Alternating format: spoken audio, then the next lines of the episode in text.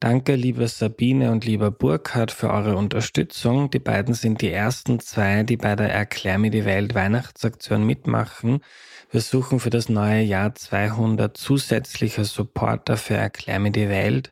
Und unter allen, die mitmachen, werden tolle Preise verlost. Zehn Bücher von mir signiert, Tickets für Events, etwa eines mit Herbert Prohaska im Jänner, Gutscheine für Merch, Artikel, Tickets für Podcastkurse mit mir und eine Teilnahme bei einer Erklär mir die Welt Aufnahme in unserem Studio. 200 Supporter suchen wir, damit wir Erklär mir die Welt einen richtigen Boost geben können für mehr Events, Präsenz in Schulen mit Kurzvideos auf TikTok, YouTube und Co., mit noch mehr Inhalten zu KI, Israel, China, Kunst, Literatur, noch vielem mehr, was so ansteht. Erklemme die Welt soll euch dabei helfen, die Welt mit wenig Aufwand besser zu verstehen. Macht mit und unterstützt uns auf erklärmir.at slash support. Helft uns, unsere Mission zu erfüllen und gewinnt nebenbei viele tolle Preise. Eure Unterstützung macht einen riesigen Unterschied. Besucht erklärmir.at slash support und macht mit.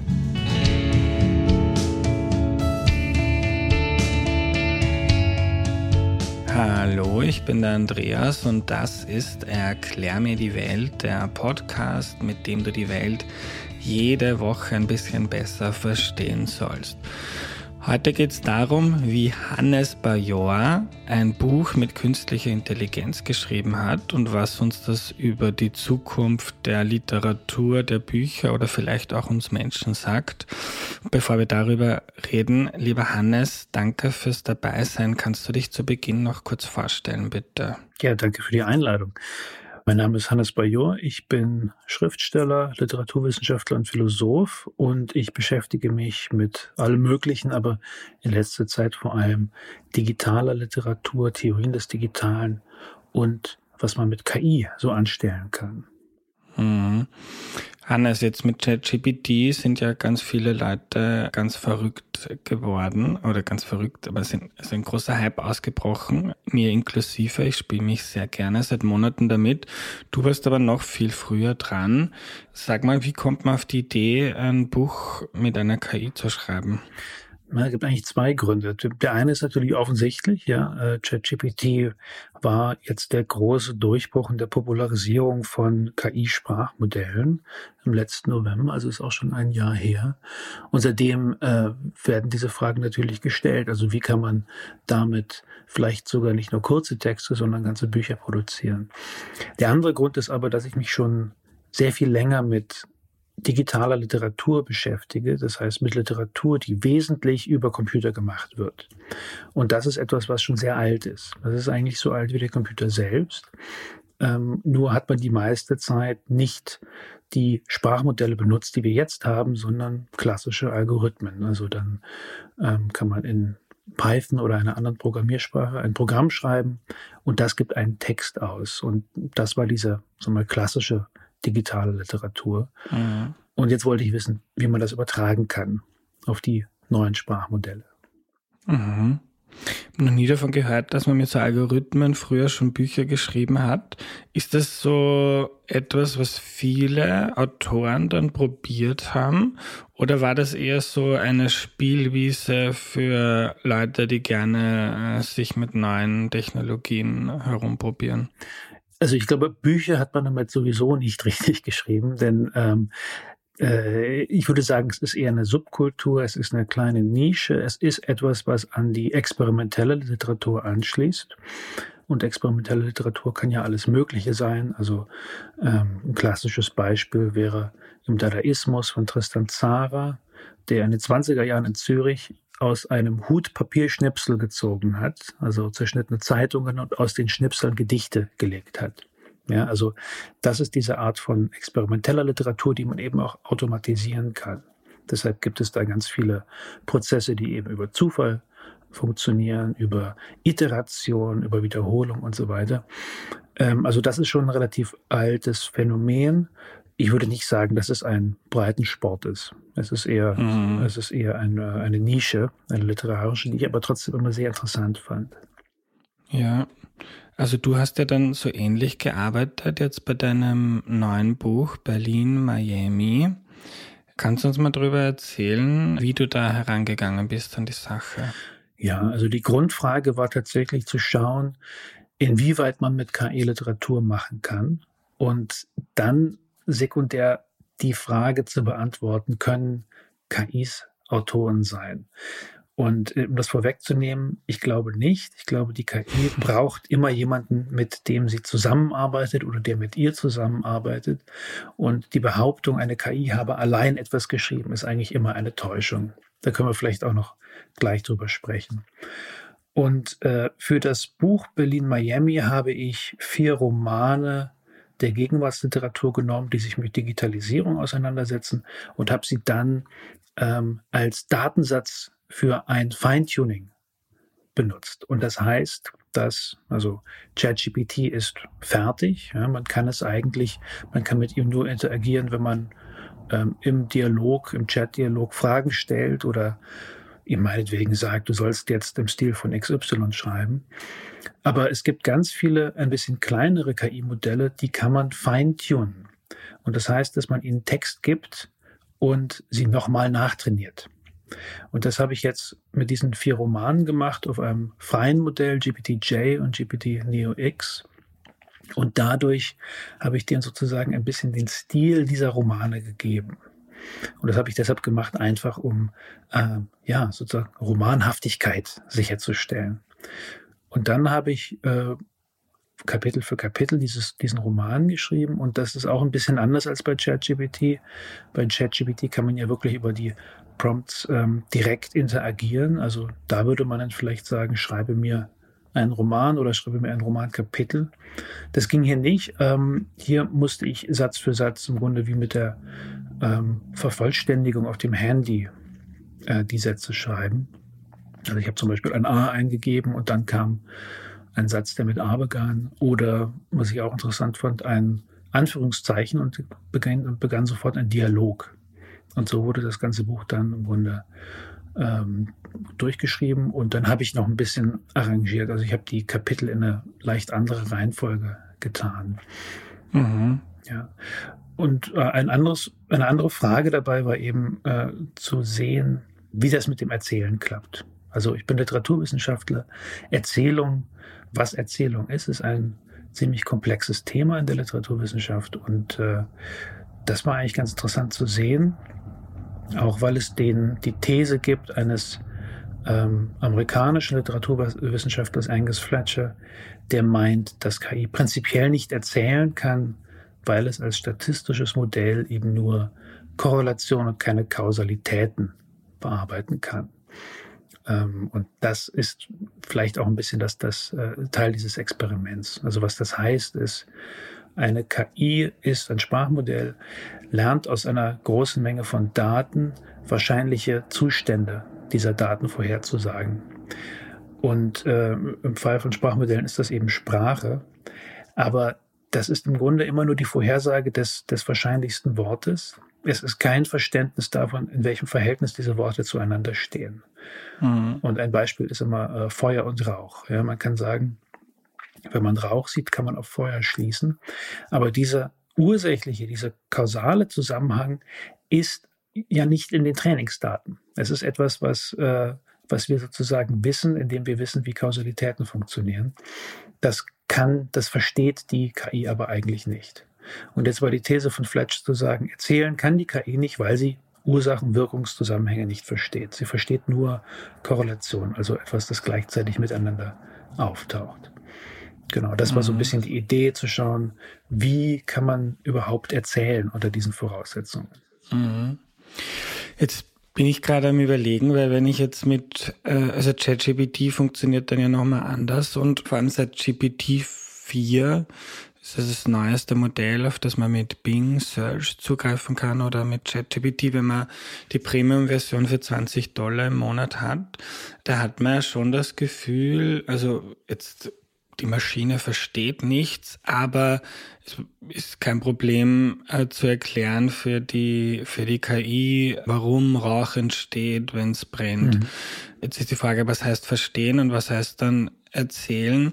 Aber jetzt habe ich auch drüber nachgedacht, ist es nicht auch bei uns Menschen so, dass wenn es brennt, dann entsteht Rauch, dass das auch, dass diese Kausalität dann aus einer Beobachtung mhm. von einer Korrelation, das ist immer so, wenn ich Holz anzünde, dann raucht es. Ich kann es jetzt auch nicht chemisch erklären, warum das so ist, aber aus dieser Korrelation schließe ich dann auf Kausalität.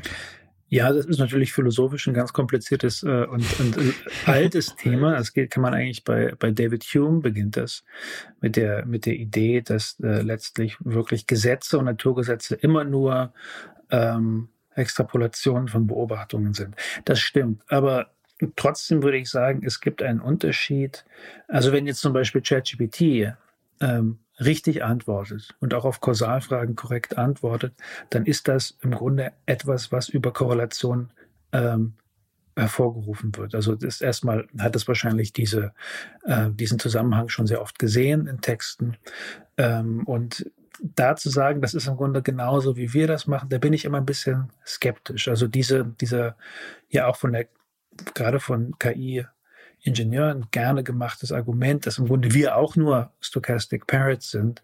Ähm, da bin ich immer ein bisschen vorsichtig, denn ich glaube, wir wissen äh, zu wenig über uns und ähm, auch zu wenig, also was, was neurowissenschaftlich eigentlich vorgeht, wenn Sprache ähm, abläuft im Hirn. Mhm. Insofern mhm. halte ich mich da ein bisschen zurück. Ich würde schon sagen, dass kausales Wissen natürlich über, über Erfahrung läuft, aber dann immer ein Erklärungsmodell bietet. Ja, und deshalb ergibt es auch Sinn, wenn du sagst, sowas wie chemische Vorgänge sind vielleicht wichtig zu verstehen. Ähm, äh, kausale Erklärung bietet eine funktionale Beschreibung der Wirklichkeit, also wie etwas warum funktioniert und eben nicht nur, dass es häufig miteinander zusammen vorkommt. Und das kann die KI eben erstmal nicht. Ja, Jetzt sind wir schon tief drinnen, gehen wir noch einen Schritt zurück ja. äh, zu deinem Buch. Du hast erzählt, du hast ein A eingetippt und dann kam ein Satz mit A oder ein Anführungszeichen, dann kam ein Dialog. Und du hast gesagt, du hast das mit deinem Handy Nein, nein, ich wollte nur sagen, es funktioniert okay. wie der, so, die Eingabenvervollständigung. Okay. Ja, also, ja, genau. okay. Aber wie stellen wir jetzt vor? Du, du sitzt auf einem Computer, du tippst A ein, dann kommt ein Satz mhm. und du denkst da, interessant, jetzt drücke ich B. Oder wie? ja, ich weiß nicht, wenn du kennst die, die alte Eingabemaske von GPT-3, wenn du das mal gemacht hast, das war ChatGPT. Ja, das war im Grunde noch kein dialogisches Modell, sondern das war ein großes Textfenster, äh, in dem man Fragen stellen konnte und er hat sie beantwortet. Aber ähm, du konntest sozusagen eben auch da einen Buchstaben eingeben und er schreibt einfach weiter, was als wahrscheinlichstes kommt. Und so muss man sich das vorstellen. Also das heißt, du fängst an mit A, er macht weiß ich nicht, 100 äh, Zeichen. Und dann kannst du nochmal draufdrücken, dann musst du nichts mehr eingeben. Dann nimmt er, was bisher geschrieben wurde und schreibt es fort. Und so baut sich dann der, der ganz, das ganze Kapitel auf, bis sozusagen die Zeichenzahl voll ist. Und so habe ich das ungefähr gemacht. Ähm, das heißt, mein, ich konnte ein bisschen steuern, aber ich habe mich ziemlich zurückgehalten. Mhm. Und ich habe schon versucht zu schauen, was, das Modell sozusagen von alleine ausgibt. Ja, und das ist, was du meinst mit experimenteller Literatur auch. Du hattest jetzt nicht den Versuch, dass das der, der beste, interessanteste Roman wird oder dass da viel von dir drinnen steckt, sondern du ja. wolltest einfach mal probieren, was kommt denn da raus, wenn ich ihm die vier Bücher noch gebe und dann ein bisschen herumdrücke. Genau. Ja. Ja, mich interessiert, also dieser Form von digitaler Literatur, Literatur interessiert mich immer, was man dabei über die zugrunde liegende Technik lernt. Und hier, äh, indem ich so wenig eingegriffen habe wie möglich, sieht man vielleicht ein bisschen, wie sich das verhält mit diesem Kausalen, mit dem Erzählen der KI. Also ich weiß nicht, wie war dein Eindruck äh, beim, beim Lesen? Mir kommt es ja immer so vor, dass da dass sich immer sowas wie eine Erzählung aufbaut und dann immer zusammenbricht. Und äh, das ist so ein bisschen absurd, äh, dieses, ja. dieses Lesegefühl dieses, ja. dieses Buches. Aber genau dieses Gefühl ist sozusagen das, was einem dann etwas näher bringt über die Arbeitsweise der Technik. Ich habe das Buch angefangen zu lesen und habe dann immer wieder kurz aufgehört, nachgedacht, habe mir gedacht, bin ich so müde, mir fällt so schwer da also das ist, das bricht so mit dem, was ich sonst lese. Und es fühlt sich sehr echt an. Also es hat viele Elemente von einem ganz normalen Roman, aber es lässt sehr viele Fragen, es äh, lässt mehr Fragen offen, als es beantwortet und ja, mhm. ver verwirrt. Ja, ich habe es jetzt, äh, glaube ich, dreimal gelesen. Also natürlich beim Schreiben und dann dahinter mhm. nochmal. Und mir gefällt es eigentlich jedes Mal besser, weil es, also was ich, was ich daran interessant finde, ist, dass man auch, also man lernt nicht nur was über die Technik, sondern man lernt auch etwas über sich selbst als Lesender. Also wie lese ich einen Text, der äh, mal nur zur Hälfte Sinn ergibt und wie viel Sinn projiziere ich da rein? Und äh, und wenn man sich vorstellt, na ja, die meisten Texte, die irgendwie ein bisschen schwierig sind, mit denen müssen wir ja so umgehen. Nur normalerweise nehmen wir an, dass jemand dahinter steht und dafür garantiert, dass hier zumindest was gemeint ist. Mhm. Und das ist jetzt eben weg. Jetzt ist weg diese Annahme, okay, irgendwie, irgendwie muss da jemand wirklich was gemeint haben und wir müssen uns nur Mühe geben, um es zu verstehen. Das ist vielleicht verschlüsselt, aber irgendwie kommen wir dahin. Mhm. Ähm, und das sind so Selbstbeobachtungen, die ich total interessant finde, wenn man, wenn man dieses Buch sozusagen äh, einfach in der, sich selbst in der Lektüre beobachtet. Mhm. Spannend. Kannst du noch erzählen über ähm, das gesagt hast, probiert dieses Buch zu schreiben, um mehr über die zugrunde liegende Technologie zu lernen. Äh, was hast du da im Laufe der, der Zeit für Entdeckungen oder Erkenntnisse gewonnen? Also einmal natürlich ähm, die Art und Weise, wie es mit dem Eingangstext umgeht. Ja, es gibt diese vier Romane, die ja halt als Feintuning da einmal drüber gelaufen sind. Und ähm, also erstmal kommen ganz viele Sachen aus diesen Romanen vor. Ja, das heißt, es ist im Grunde eine Art von, man könnte sagen, automatisierter Fanfiction, weil plötzlich äh, beispielsweise Figuren aus diesen Romanen auftauchen und etwas anderes machen, als was in diesen Ursprungsromanen tun. Ähm, dann gibt es äh, bestimmte Wiederholungen, bestimmte Schleifen, die sehr äh, typisch sind für KI-Modelle. Also mh, mm, es gibt ein sogenanntes ähm, Phänomen, das heißt Text Degeneration, wenn, wenn er sich in so einer Schleife verfängt, wo äh, er dasselbe Wort 30 Mal hintereinander ausgibt oder so. Ähm, das, sind so. das sind so Ticks und das ist vielleicht auch etwas, woran man erkennt, dass es eine KI ist. Also es gibt so ein paar Stilelemente, die äh, sich aus der Arbeitsweise der KI ergeben, die erlauben lassen, ähm, mal, zu sehen, dass es ein KI-Modell ist. Darauf würde ich mich nicht verlassen, aber sowas gibt es. Naja, und dann eben diese, diese Idee mit der, ähm, mit der Erzählung als, als gescheiterte Kausalität, auf, die auf Korrelation beruht, das ist, das ist schon ganz interessant. Also äh, das sieht man vor allem dann, wenn ähm, bestimmte mh, mm, also logische Inkonsistenzen auftauchen. Ja. Er kann eine Weile zum Beispiel im Präsens erzählen und fällt dann ins, ins Präteritum. Ähm, das, ist, das ist merkwürdig. Das ergibt dann auch mal, auf der Erzählungsebene keinen Sinn mehr. Aber ähm, dann ist zum Beispiel das Kontextfenster zu groß, äh, zu klein gewesen. Das heißt, dann hat er schon wieder vergessen, was er am Anfang gesagt hat mhm. äh, und, und solche Dinge. Glaubst du, ist das jetzt eine Momentaufnahme? Die Entwicklungen sind ja rasant. Also der Sprung jetzt vom älteren Modell GPT 3.5 auf 4 war für mich ja, also gigantisch, jetzt auch beim, mhm. beim Schreiben, beim Feedback für eigene Texte, die ich schreibe, bei ganz vielen anderen Dingen. Denkst du, hast du da allgemein gültige Antworten gewonnen über die Möglichkeiten und Einschränkungen? Oder ist das so ein offenes Feld, wo wir quasi am Anfang einer Revolution stehen, wo in drei Jahren das schon wieder äh, komplett anders sein kann? Das ist natürlich schwer zu sagen. Ich glaube beides. Also wenn diese Idee stimmt, dass, ähm, dass, dass äh, Korrelationen eben nicht Kausalitäten ersetzen können, dann ist es erstmal egal, wie groß das Modell ist. Ähm, andererseits sieht man auch, dass sich das sowas natürlich auch simulieren lässt, einfach über ein, ein Modell, das mächtig genug ist. Also ich kann mir beides vorstellen. Mhm. Ich bin immer, also es ist auf jeden Fall viel passiert. Aber zum Beispiel fand ich, dass der große Durchbruch war ja gar nicht ChatGPT. ChatGPT war ähm, eigentlich ein, ein, ein Move, der die Popularisierung anging. Vorher brauchte man nämlich immer einen Beta-Zugang. um den, den Playground von OpenAI zu benutzen. Und jetzt war es plötzlich offen. Das war eigentlich der große Durchbruch. Ähm, oder das war der, das war der populäre Durchbruch. Der, der wirklich technische Durchbruch kam schon früher mit GPT-3. Ich glaube, da konnte man wirklich sehen, was jetzt passiert, auch im, im Gegensatz zu GPT-2. Und jetzt ist die Frage, ob das so linear weitergeht, beziehungsweise exponentiell weitergeht, mhm. oder ob es irgendwo eine, eine Decke gibt. Und ich habe ich, ich bin mir nicht sicher, aber ähm, ich habe jetzt immer öfter gehört, dass diese Decke durchaus denkbar ist.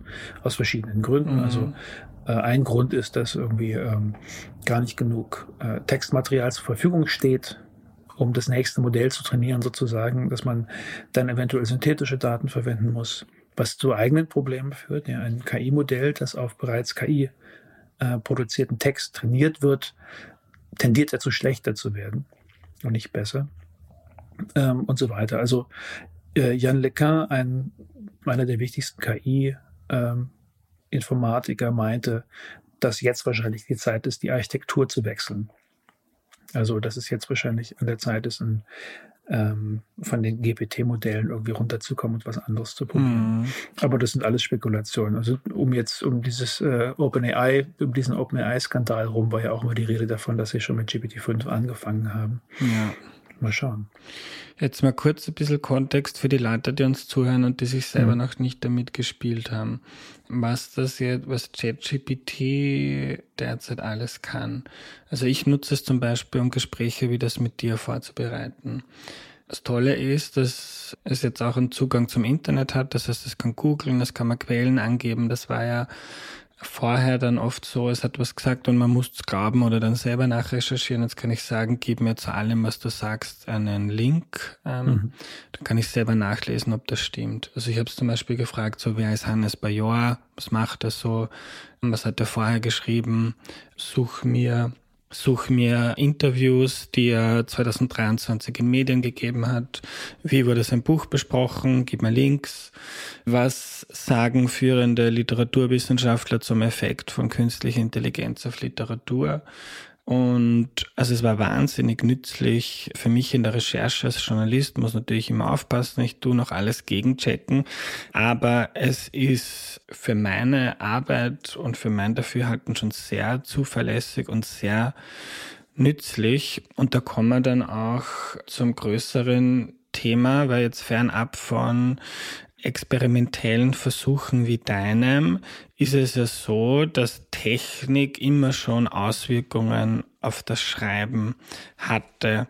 Also wenn ich jetzt zurückdenke, wie der Buchdruck erfunden wurde, hat das was gemacht mit der Art und Weise, wie geschrieben wurde, wie der Computer erfunden wurde, das Internet, äh, jetzt künstliche Intelligenz. Kannst du uns da mal kleine ähm, Einführung geben, so zum Zusammenhang von Technik, die zur Verfügung steht, und Literatur, dem Schreiben?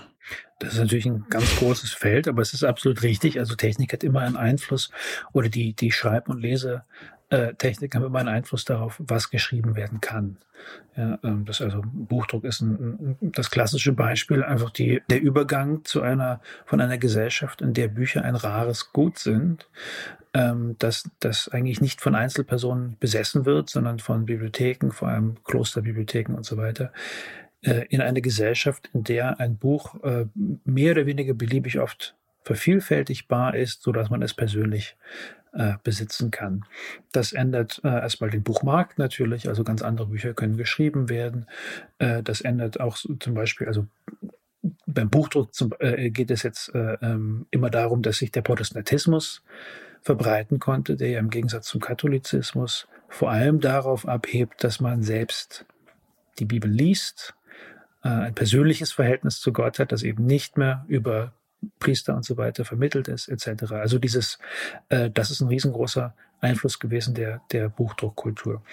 Und das kann man jetzt für eigentlich alles ähm, ähnlich sehen. Also ich glaube, der Textprozessor war ganz wichtig für die äh, Art und Weise, wie mit äh, Versionen geschrieben wird. Also äh, handschriftlich oder mit der Schreibmaschine schreibt man eine Version, die kann man dann korrigieren. Aber die Korrekturstufen sind natürlich mehr oder weniger begrenzt dadurch, dass es relativ aufwendig ist. Und äh, ich glaube, mit, mit dem Textprozessor, also mit Word oder so, schreibt man einfach sehr viel ähm, äh, äh, korrekturhafter. Und jetzt kann man fragen, was passiert, wenn man KI-Modelle hat. Und natürlich ist die, also ist, wird der Einfluss, es ist schwer abzusehen. Leute sind sehr, ähm, also ich würde sagen, machen, äh, äh, möchten es gerne als eine Revolution wie, die, wie den Buchdruck bezeichnen. Ich bin da noch nicht sicher. Aber ich glaube ganz äh, wesentlich, dass, äh, dass das einen äh, Einfluss auf bestimmte schreibende Berufe hat. Also in jedem Beruf schreibt man, aber in nicht jedem Beruf ist das Schreiben auch das Produkt. Ja, also ähm, am einem Ende des, der Skala stehen dann ja, Romanautoren, da ist das Produkt der Text und am anderen Ende, ähm, naja, jeder Bürojob muss man halt eine E-Mail schreiben. Und ich glaube, auf, dieses, auf dieser äh, äh, Skalenseite werden sich die meisten Veränderungen ergeben. Also das, ähm, ne, jeder kann jetzt einen persönlichen Assistenten in der Tasche haben, sozusagen. Ähm, für diese Alltagskommunikation, das ist wahrscheinlich der größte Einfluss. Was mich natürlich interessiert, ist, was passiert auf der anderen Seite der Skala. Also hat es Einfluss auf, ähm, auf literarisches Schreiben? Und da bin ich mir eben unsicher. Mhm. Also Einmal natürlich so, wie ja, wenn jetzt in der nächsten Word-Version gibt es einen, äh, einen GPT äh, 4 ähm, Schreibassistenten. Benutze ich das für meinen Roman? Weiß ich nicht. Hat sicherlich auch was damit zu tun, was ich von mir selbst als Romanautor halte. Ja. Aber ich kann mir, ich kann mir vorstellen, dass das zum, ähm, zum Anstoß, irgendwas zu probieren oder zum, äh, zum Experimentieren, der sicher, der sicher mhm. benutzt werden wird. Aber ich bin mir nicht sicher, wie weit es geht zur ja. tatsächlichen Produktion von literarischen Texten. Wie meinst du das, was ich von mir selbst als Romanautor halte? Ob ich mich jetzt so als einsames Genie, das aus seiner eigenen, das nur aus sich selbst schöpft und dann möchte ich nicht mit so einer Hilfe arbeiten? Also ich kenne viele Autoren, mit denen ich darüber gesprochen habe, und die sehen das eher so. Also im Grunde, das ist ja eine Selbstabschaffung. Und das ist nicht nur eine Selbstabschaffung, sondern was da rauskommt, ist auch nicht gut genug. Das ist nochmal das mhm. andere. Da muss man auch immer dran denken, dass natürlich ChatGPT erstmal ein Produkt ist. Und als Produkt auf die breitestmögliche Zielgruppe ausgerichtet ist und deshalb Standard produziert, eine Standardsprache. Ähm, da kann man natürlich immer sagen, variiere den Stil etc. Aber in meiner Erfahrung ist es bisher noch nicht so, dass man wirklich schöne Texte da daraus bekommt. Ähm, und sowas kann ich mir vorstellen, deshalb, äh, dass man sagen würde, ja, das, das kann eben nur Durchschnitt und ich als Autorin oder als Autor kann das eben dann doch noch besser. Das ist eben die Kunst dabei. Mhm. Das ist das eine. Das andere ist, dass es natürlich viele Literatur gibt, die gerade auf Standard ausgelegt ist. Ja wo auch der Autor eigentlich keine Rolle mehr spielt in dem Sinne. Also ein extremes Beispiel wäre sowas wie die Groschenheftchen, wo unter einem Namen von einem riesen Team von Autoren geschrieben wird. Also Perry Roden oder sowas, was man am, früher am Kiosk gekauft hat. Ich weiß gar nicht, ob es das noch gibt. Ähm, dass solche Texte dann natürlich, weil sie auf Schemata beruhen und monoserialisiert sind, sich eventuell automatisiert herstellen lassen, ähm, das glaube ich schon. Und kann gut sein, dass wir dann ein Segment haben des Literaturmarktes, der so funktioniert. Mhm. Und äh, also ich denke jetzt gar nicht so sehr daran, dass die KI also, dass man die KI nutzt, um viel Text-Output zu bekommen. Aber so, wie denkst du, im Schreibprozess könnte es schon eine große Hilfe sein? Also, ich entwickle einen Charakter oder einen Handlungsstrang. Die Oma Irene wird ausgeraubt in einer, in, vor einer Trafik und dann kommt eine schwarze Katze um die Ecke und das gebe ich jetzt mit ChatGPT und gebe mir 30 Vorschläge, was dann passiert oder äh, wie sie sich dabei fühlt. Also so Input, Ideen zu hm. sammeln, könnte ja durchaus nützlich sein. Ja, ja, ich glaube, das ist auch wichtig zu erwähnen, dass es natürlich nicht immer um die Generierung des endgültigen Textes geht. Ähm, äh, Jennifer Becker ist eine deutsche Autorin, hat einen mal ganz schönen schöne Metapher dafür. Sie spricht immer vom Writer's Room. Also so wie Fernsehserien nicht alleine geschrieben werden, sondern im Writers Room, wo man mit fünf Leuten sitzt und sich Ideen zuspielt, könnte man vielleicht auch die Interaktion mit Sprachmodellen verstehen. Dann wirft man was rein und bekommt entweder mhm. Vorschläge oder Bewertungen ähm, oder was auch Juan Guse sagt, ein deutscher Autor, äh, mal, vielleicht auch das, was man eben nicht machen möchte, weil es zu offensichtlich ist.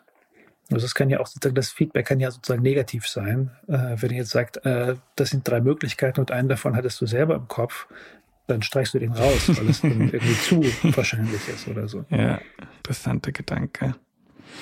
Also auch das mit dem persönlichen Assistenten, ich finde das ja schon faszinierend. Und der Ethan Mollick, das ist ein Professor in den USA, der tollen Newsletter heißt One Useful Thing, werde ich in der Podcast-Beschreibung und auf der Homepage verlinken. Der ist so mein Guide durch diese KI-Welt. Und der hat das so beschrieben wie du jetzt, so dass jetzt jeder eigentlich, und viele haben es noch nicht realisiert, einen persönlichen Assistenten hat, der durchschnittlich ist. Also der von dem kann man sich jetzt nicht erwarten, dass der Spitzenleistungen erreicht, aber ein durch, zum Beispiel ein durchschnittlich guter Lektor, der die Texte drüber liest, der mir jetzt zum Beispiel, also kenne ich viele gute Lektoren und die machen das viel besser, geben, geben viel besseren Input und Feedback, als das ChatGPT macht.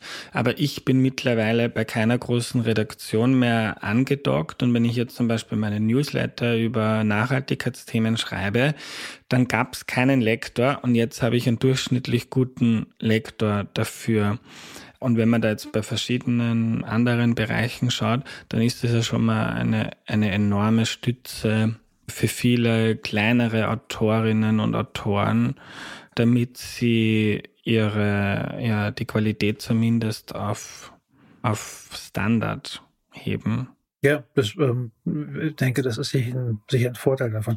Was man natürlich immer fragen muss, und das äh, soll jetzt gar nicht so konservativ klingen, aber ähm, welche, welche Kompetenzen man auf längere Sicht verliert, wenn man sowas macht. Ne, also das ein, ein, äh, eine, eine, eine Analogie ist immer, dass äh, irgendwann wird der Taschenrechner eingeführt in den Schulunterricht.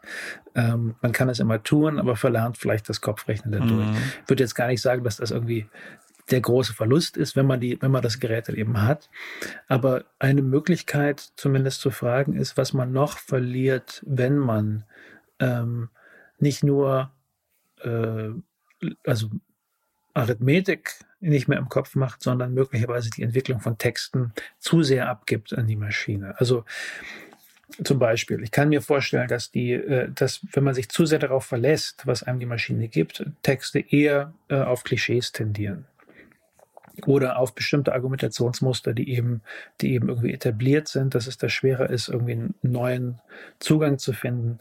Ähm, also, dass man auch vielleicht nach einer Weile Probleme hat, den Text an sich und das, und zwar mit dem Text verbunden eben auch das Argument an sich zu entwickeln. Mhm. Weiß ich nicht. Ähm, ich glaube, für, für Leute, die professionell schreiben, die, das ist jetzt nicht so das Problem. Aber es wäre interessant, sich zu überlegen, wie es für die nächste Generation aussieht.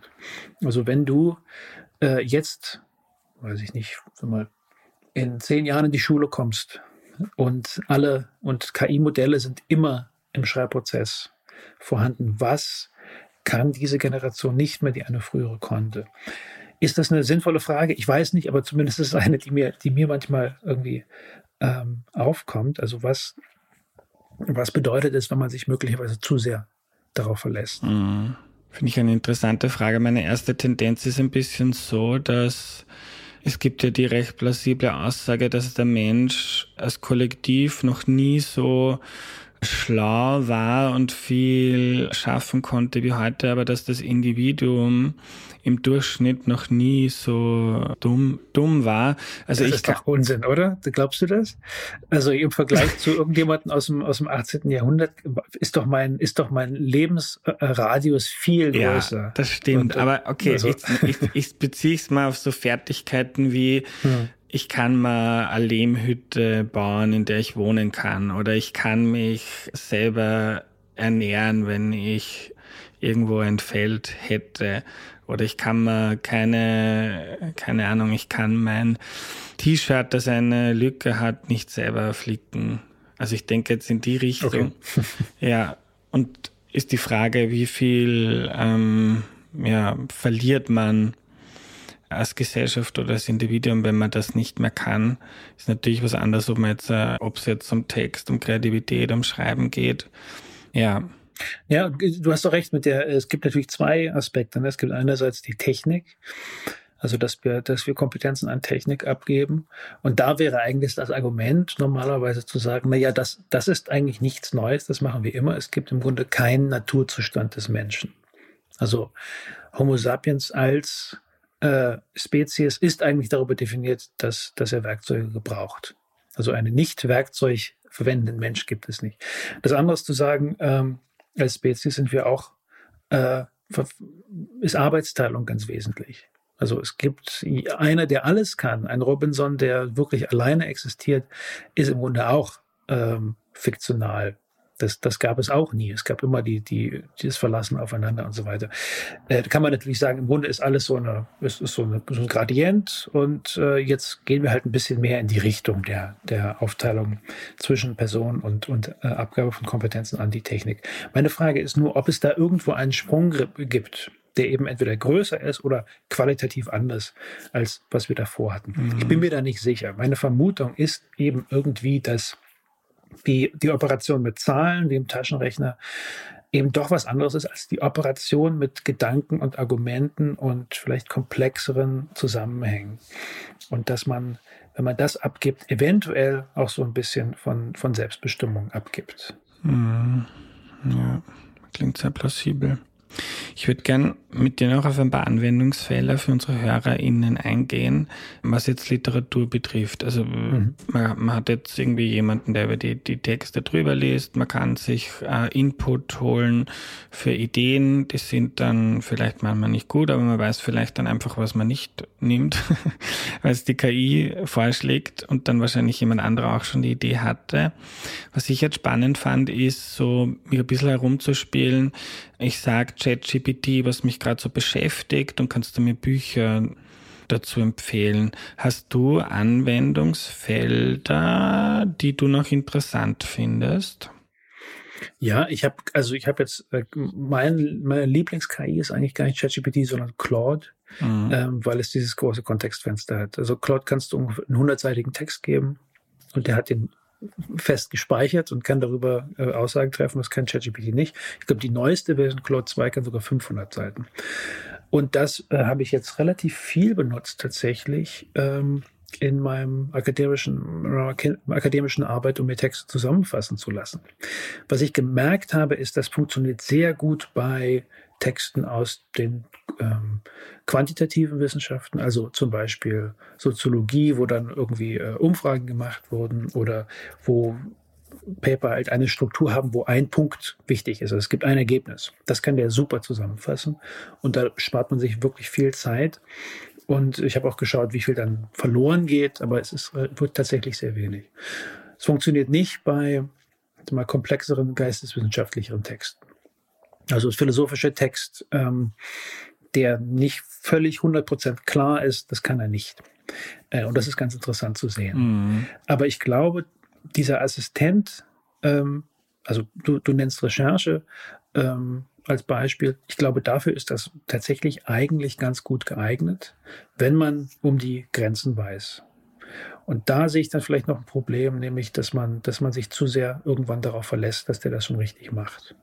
Also welche Punkte werden zusammengefasst? Sind das vielleicht gar nicht mal die interessantesten aus einem Text? Ähm, oder du sagst, dass du dann nochmal gegencheckst, ob das jetzt auch stimmt. Wenn man sich vielleicht dann auch zu sehr darauf verlässt, weil es bisher immer gestimmt hat, ähm, tritt eben auch Fehler auf. Also das ist wie bei jeder Delegation, Delegierung, man muss sich darauf verlassen, dass derjenige, an den man delegiert, das irgendwie einen guten Job macht. Mhm. Und da müsste man vielleicht dann noch ein bisschen vorsichtig sein. Ja. Also vor allem, je besser es funktioniert. Ja. Da finde ich dann auch deine Experimente mit der KI interessant und gut, um die Möglichkeiten, aber auch Beschränkungen zu, zu mhm. zeigen. Weil man, man tendiert ja dann dazu, und das ist auch, kann ich auch bei mir beobachten, wenn man anfängt, sich damit zu spielen, ist man erstmal ja geschockt, begeistert, was das alles kann. Und also man darf nicht dazu neigen, dass das zu einer allwissenden Maschine zu machen, die nicht irren und nicht fehlen kann. Hm. Also keine Ahnung, was da in der Zukunft noch kommt. Also vielleicht ist es das in zehn Jahren schon. Aber ja, ist auch ganz wichtig, da die Einschränkungen zu sehen. Ja, ich glaube, es ist, ähm, was auf jeden Fall kommen wird, ist eine komplexere Architektur der KI-Systeme. Im Grunde, was wir jetzt haben, ist ein sehr, sehr primitives System, das nämlich äh, für die gesamten Output und die Verarbeitung der Daten ein, ein Prinzip verwendet, ähm, und zum Beispiel nicht unterscheiden kann zwischen, also gar nicht benutzen kann in einer Faktendatenbank und äh, den, das Predictive Text Model, was es eben hat. Also die, die KI sagt immer das nächste Wort voraus. Und das bedeutet, dass Fakten äh, nur aufgrund von Wahrscheinlichkeiten und nicht aufgrund einer, eines Datenbankmodells gespeichert sind. Und das, das Beispiel ist immer, wenn man äh, ChatGPT fragt, bitte schreibe folgenden Satz zu Ende, der erste Mensch auf dem Mond war. Ja, und dann kommt Neil Armstrong aber es kommt Neil Armstrong, weil es der wahrscheinlichste Output ist, nicht weil es der korrekte ist.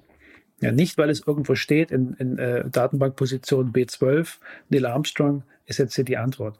Und ich glaube, was kommen wird, und da, da reden viele ähm, der Ingenieure drüber, ist, dass man beide Möglichkeiten kombiniert. Mhm. Also, dass du zum Beispiel für die Abfrage äh, ein Sprachmodell hast, das statistisch funktioniert, so wie ChatGPT. Aber dann kann es zugreifen auf einen tatsächlichen Datenbankbestand, der nicht mehr einfach nur Wahrscheinlichkeiten ist, sondern tatsächliche Fakten. Und dadurch kann man vielleicht diese Halluzination ein bisschen begrenzen. Ja. Also so solche, so, äh, solche Kombinationen von, von bestimmten Architekturen kann ich mir vorstellen, dass die wichtiger werden. Mhm. Hannes, gehen wir nochmal auf, auf das Thema Autorenschaft, einsames Genie, das nur aus sich schöpft. Wer hat das eigentlich geschrieben, was man schreibt, wenn man beim Schreiben die ganze Zeit jetzt auch googelt und jetzt dann auch die KI verwendet? Äh, du hast ja relativ wenig eingegriffen in deinen mhm. Roman. Am Buch steht aber Hannes Bajor und nicht die KI hat das ja. geschrieben. Kannst du, hast du darüber nachgedacht, wie du das ausweisen möchtest? Oder? Ja, doch, da habe ich sehr viel drüber nachgedacht und ich schreibe auch im, im Nachwort ein bisschen darüber. Ähm, gibt natürlich zwei Möglichkeiten, oder es gibt drei Möglichkeiten. Die eine ist zu sagen, wir, ich halte mich einfach an die Konvention, dass ich jetzt der Autor bin, selbst wenn ich weiß, dass mein Beitrag zu dem Buch relativ gering war. Äh, die zweite ist zu sagen, ich mache Hades Bayer und GPTJ oder sowas als, als äh, Autor. Und die dritte ist zu sagen, ich, ich zähle wirklich alle auf, die in Frage kommen. Das bin ich, das ist das, der Algorithmus. Das ist aber auch, das sind die Autoren des Textes im Datensatz. Also diese vier Romane oder überhaupt alle äh, Texte, die sonst noch eingeflossen sind in, in, ins Training. Und das wäre ja eine riesengroße Menge. Ne, das wäre jetzt die gesamte Wikipedia und so weiter. Mhm. Und ich habe mich für den ersten Fall entschieden. Und zwar vor allem deshalb, weil das dritte unpraktisch ist. Und das zweite, ähm, würde ich sagen, in die Irre führt. Also man muss einen Unterschied machen zwischen einem Autor, einer Autorin und Beteiligten. Und ich glaube, die KI als Autorin, als vollwertige Autorin zu bezeichnen, ist im Grunde falsch. Erstmal ist es falsch, weil äh, ich glaube, es mystifiziert die KI. KI ist keine Person. Die KI ist ein Algorithmus, ein Mechanismus, der das nächste Wort vorhersagt. Das ist in unserem Verständnis, in unserer Kultur nicht dasselbe wie eine Person zu sein. Und ich glaube, das, das muss man irgendwie im, im, im Kopf behalten und auch sehen, was passiert, wenn man plötzlich KIs äh, vollen Personenstatus zuschreibt. Also ein großes Problem ist, dass sowas wie moralische, ethische und rechtliche Verantwortung immer noch an Menschen hängt, immer noch an natürlichen Personen oder meinetwegen äh, rechtlichen Personen, aber eben nicht an KIs. Und äh, man sieht das Problem, was entsteht, wenn man, wenn man äh, diese Verantwortung abgibt, beispielsweise in den ganzen Skandalen um Predictive Policing, ja, also wo dann Leute entweder verurteilt werden oder längere Haftstrafen bekommen, weil man sich auf irgendeinen, ähm, irgendeinen äh, äh Algorithmus verlässt, der aber eigentlich nur bestehende Rassismen wiederholt. Und deshalb bin ich äh, immer äh, vorsichtig zu sagen, die KI kann Person sein oder kann Autor sein. Und sie kann es auch deshalb nicht, und deshalb habe ich im Grunde meinen Namen drauf gesetzt, weil die Minimalfunktion von Autorschaft in meinen Augen die ist zu sagen, das hier, was ich habe, ich muss es gar nicht selbst geschrieben haben, ist jetzt ein Werk ein Buch, ein Roman, ein Kunstwerk etc. Diese Minimalfunktionen können aber nur Personen ausführen. Und auch das ist wieder eine Sache, das, das hängt nicht daran, dass die, ähm, dass die KI nicht klug genug ist oder intelligent genug, sondern dass wir als Gesellschaft bisher diesen äh, Entitäten noch nicht diesen Status zugestehen, nämlich sozialer Agent zu sein und diese Geste ausführen zu können. Mhm. Und deshalb ist eigentlich die einzige Möglichkeit, die übrig bleibt, dass ich da auf dem, äh, mhm. auf dem Cover stehe. Ja. Du hast dein, dein Modell ja mit diesen vier Büchern gefüttert. Hast du die Autoren der Bücher vorher gefragt, ob das okay ist?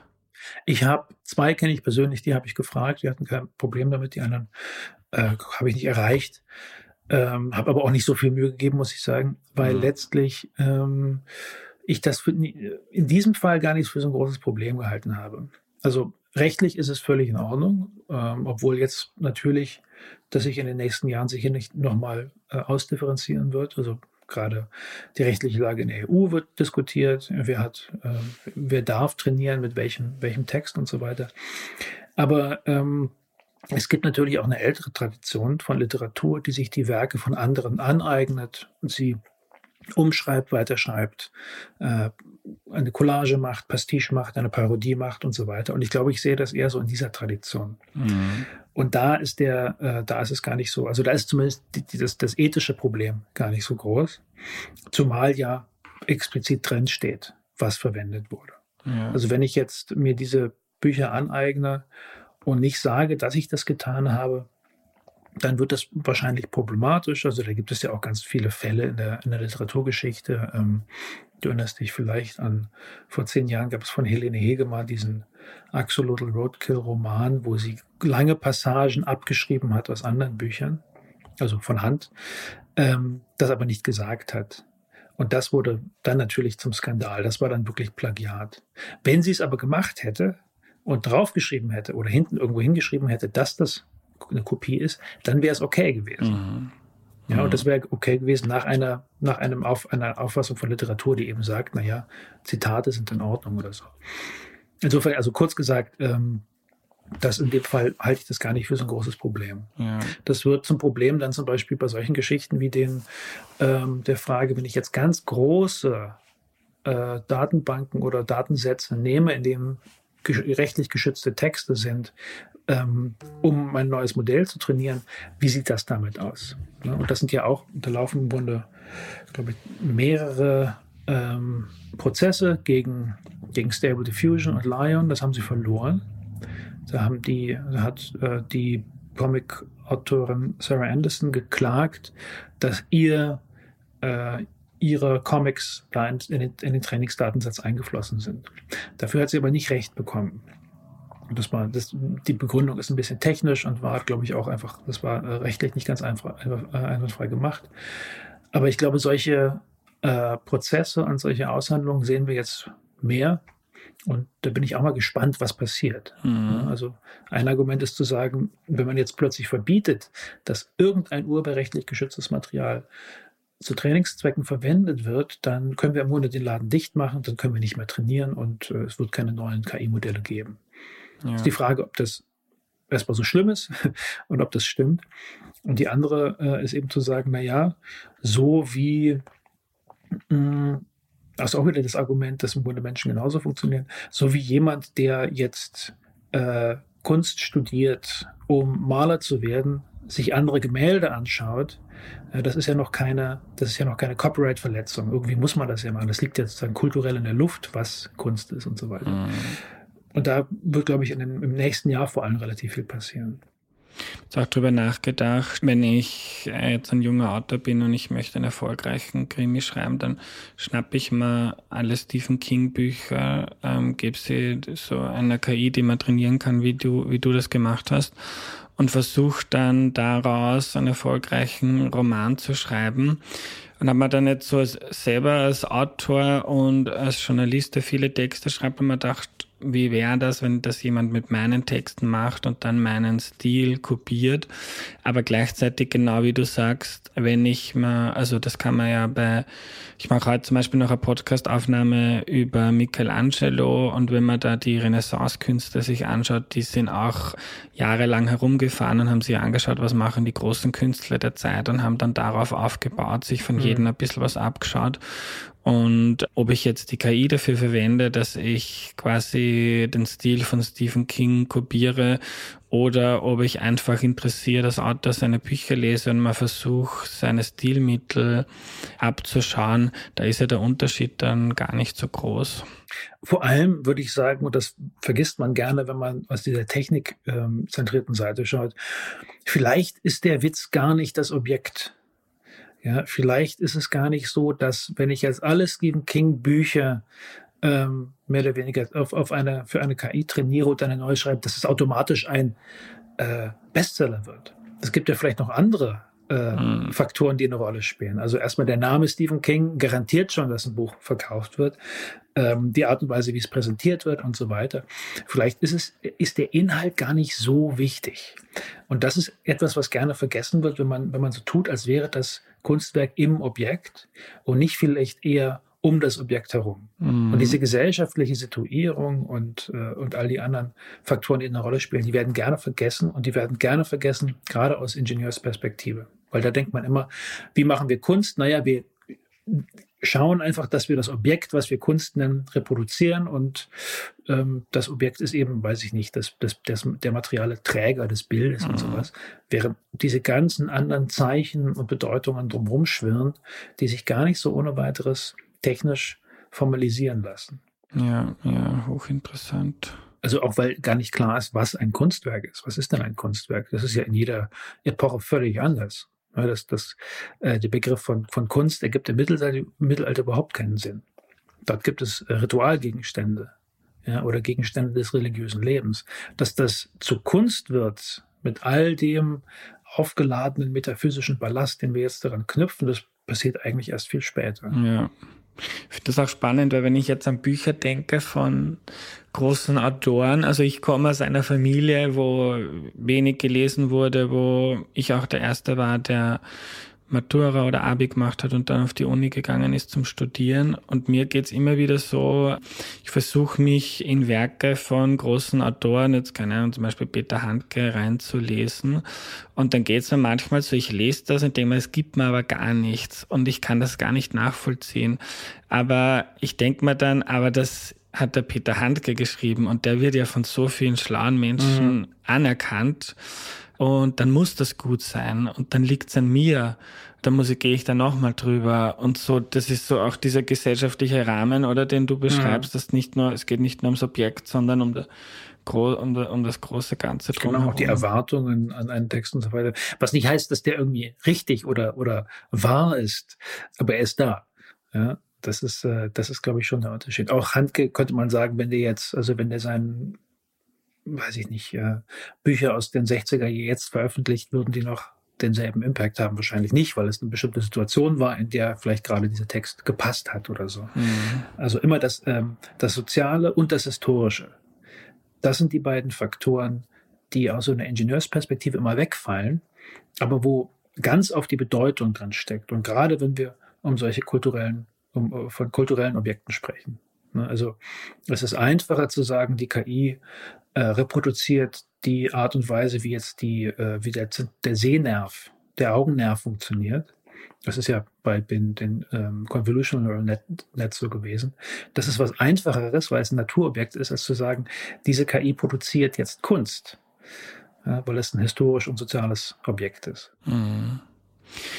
Ja, finde ich total interessant. Aber wenn ich jetzt dran denke, du hast jetzt gesagt, richtig erzählen kann die KI nicht, weil es nur Korrelation und keine Kausalität. Das kann sagen, da ist das in deinem Nachwort im Buch geschrieben, ich glaube, der König ist gestorben und die Königin war traurig, mhm. ist die Korrelation und Königin, ah die, ah, die Königin ist gestorben dann also König ist gestorben und dann die Königin genau. ist Korrelation und Kausalität, also richtiges Erzählen wäre, ähm, der König ist gestorben und die Königin ist aus Kummer gestorben. Mhm, also genau, so die, ja.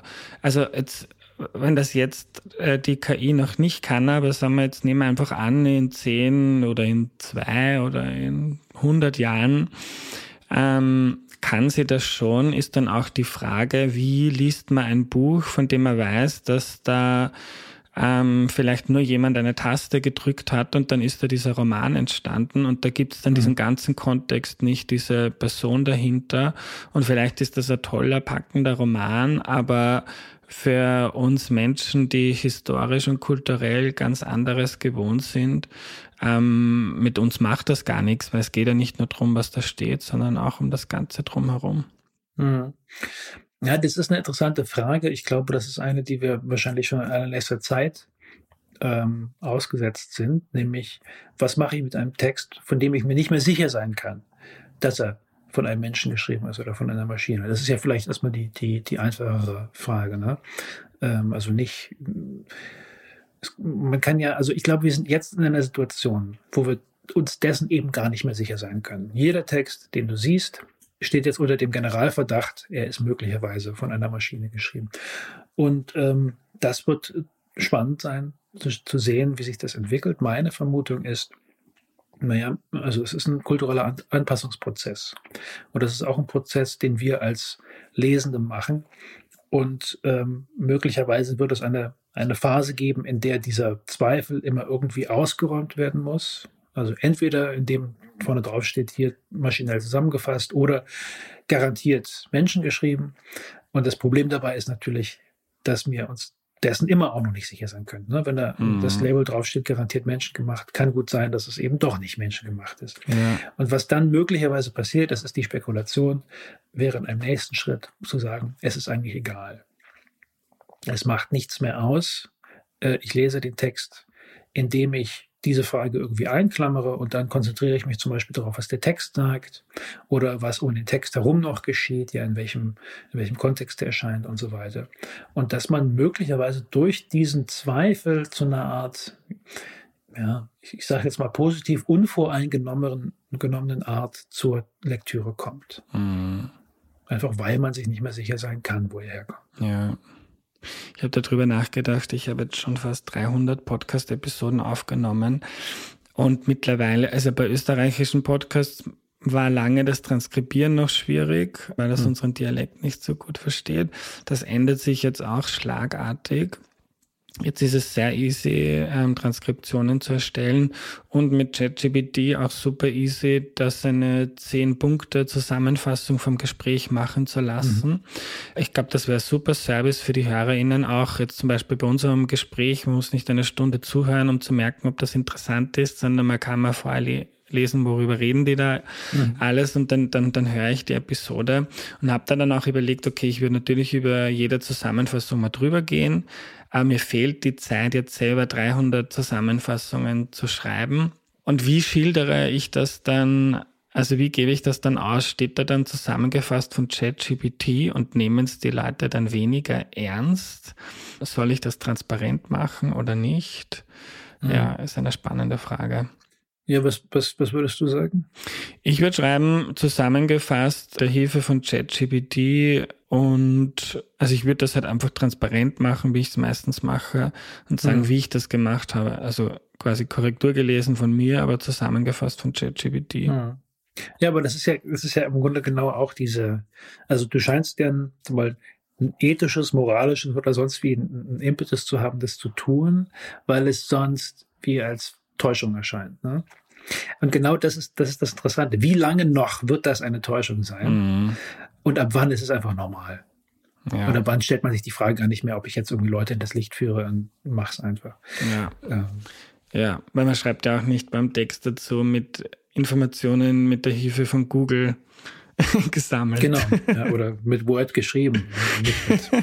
mit, ja. ja, ja faszinierend. Hannes, wir kommen zum Schluss. Mich würde noch interessieren, was für Aspekte interessieren dich für deine persönliche Arbeit in den nächsten Jahren ähm, mit der KI? Gehst du jetzt auf andere Themen oder, oder hast du neue spannende Projekte vor dir? Ich werde das natürlich weiterverfolgen. Also mich interessiert jetzt irgendwann vor allem herauszufinden, wie äh, SchriftstellerInnen möglicherweise diese äh, Technik verwenden, um normale Literatur zu schreiben, sozusagen? Also welche Form von Kollaboration kann es geben, die sinnvoll sind? Das kann entweder sowas sein, wie du meinst, dass man sich Ideen generieren lässt, oder aber es geht wirklich um den Schreibprozess selbst. Das würde ich gerne genauer untersuchen. Und sonst habe ich, ähm, ja, ich habe noch völlig andere Themen. Also Philosophiegeschichte mache ich viel und äh, da werde ich wahrscheinlich auch wieder eher reingehen. Das war jetzt, das letzte Jahr war relativ intensiv, was die was die äh, KI-Themen mhm. betroffen hat. Aber das wird natürlich auch wieder abebben, glaube ich. Zumindest erstmal. Ja. Lieber Hannes, danke für deine Zeit. Sehr gerne. Danke. Was nehme ich mir mit? Viel. Etwa, dass wir jetzt quasi noch ein schlechtes Gewissen haben, wenn wir etwas mit ChatGPT schreiben lassen, beziehungsweise ich das da ganz klar ausweisen möchte. Ich baue etwa schon länger an einem Tool, das mir mit ChatGPT die Podcast-Folgen zusammenfasst. Und ich spiele mich viel herum und prüfe auch jeden Text gegen die ChatGPT da schreibt. Und am Ende ist das dann ja doch meine Kreation, die ich aufgebaut habe, bei der mir dann eine Maschine geholfen hat, das zusammenzufassen dass viele Autoren ChatGPT wie einen Writers Room verwenden. Das fand ich einen spannenden Impuls. Ein Writers Room ist ein Raum, in dem sich AutorInnen zusammensetzen, um zum Beispiel das Skript einer TV-Serie zu schreiben und zu verfeinern. Leute rufen da was rein in den Raum, sammeln Ideen, spielen sie weiter und so kann man ChatGPT auch verwenden, immer wieder neue Impulse zu finden. Wenn dich das Thema weiter interessiert, dann empfehle ich dir meine experimentelle Folge 247 aus dem März, in der ChatGPT erklärt, wie man die Welt besser versteht. Mein persönlicher Tipp diese Woche ist der Newsletter One Useful Thing. Da beschreibt Ethan Mollick, ein Professor für Entrepreneurship in den USA, wie man mit KI effektiv arbeiten kann und was ChatGPT, Claude und Co. und andere KI-Anbieter gut können und was sie nicht gut können. Das ist mein absoluter Go-To-Newsletter, um mich up-to-date zu halten im Bereich, ist auf Englisch, aber sehr zu empfehlen. One Useful Thing. Unser Angebot bei mir die Welt ist, ihr versteht die Welt mit wenig Aufwand besser. Wenn euch das hilft, dann unterstützt den Podcast bitte auf erklärmir.at slash Support. Schaut auch gerne im Merch-Shop vorbei auf erklärmir.at slash shop. Gibt's T-Shirts, Pullis, Jutebeutel oder Heferl für Erklär mir die Welt-Fans.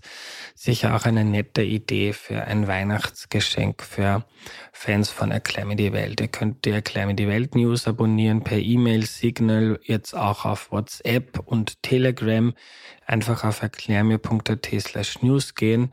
Dort gibt's Infos über Gewinnspiele, Events, neue Folgen, Fragen, Aufrufe und alle Tipps von mir, also Bücher, Filme, Serien und andere Dinge, die ich euch empfehlen kann.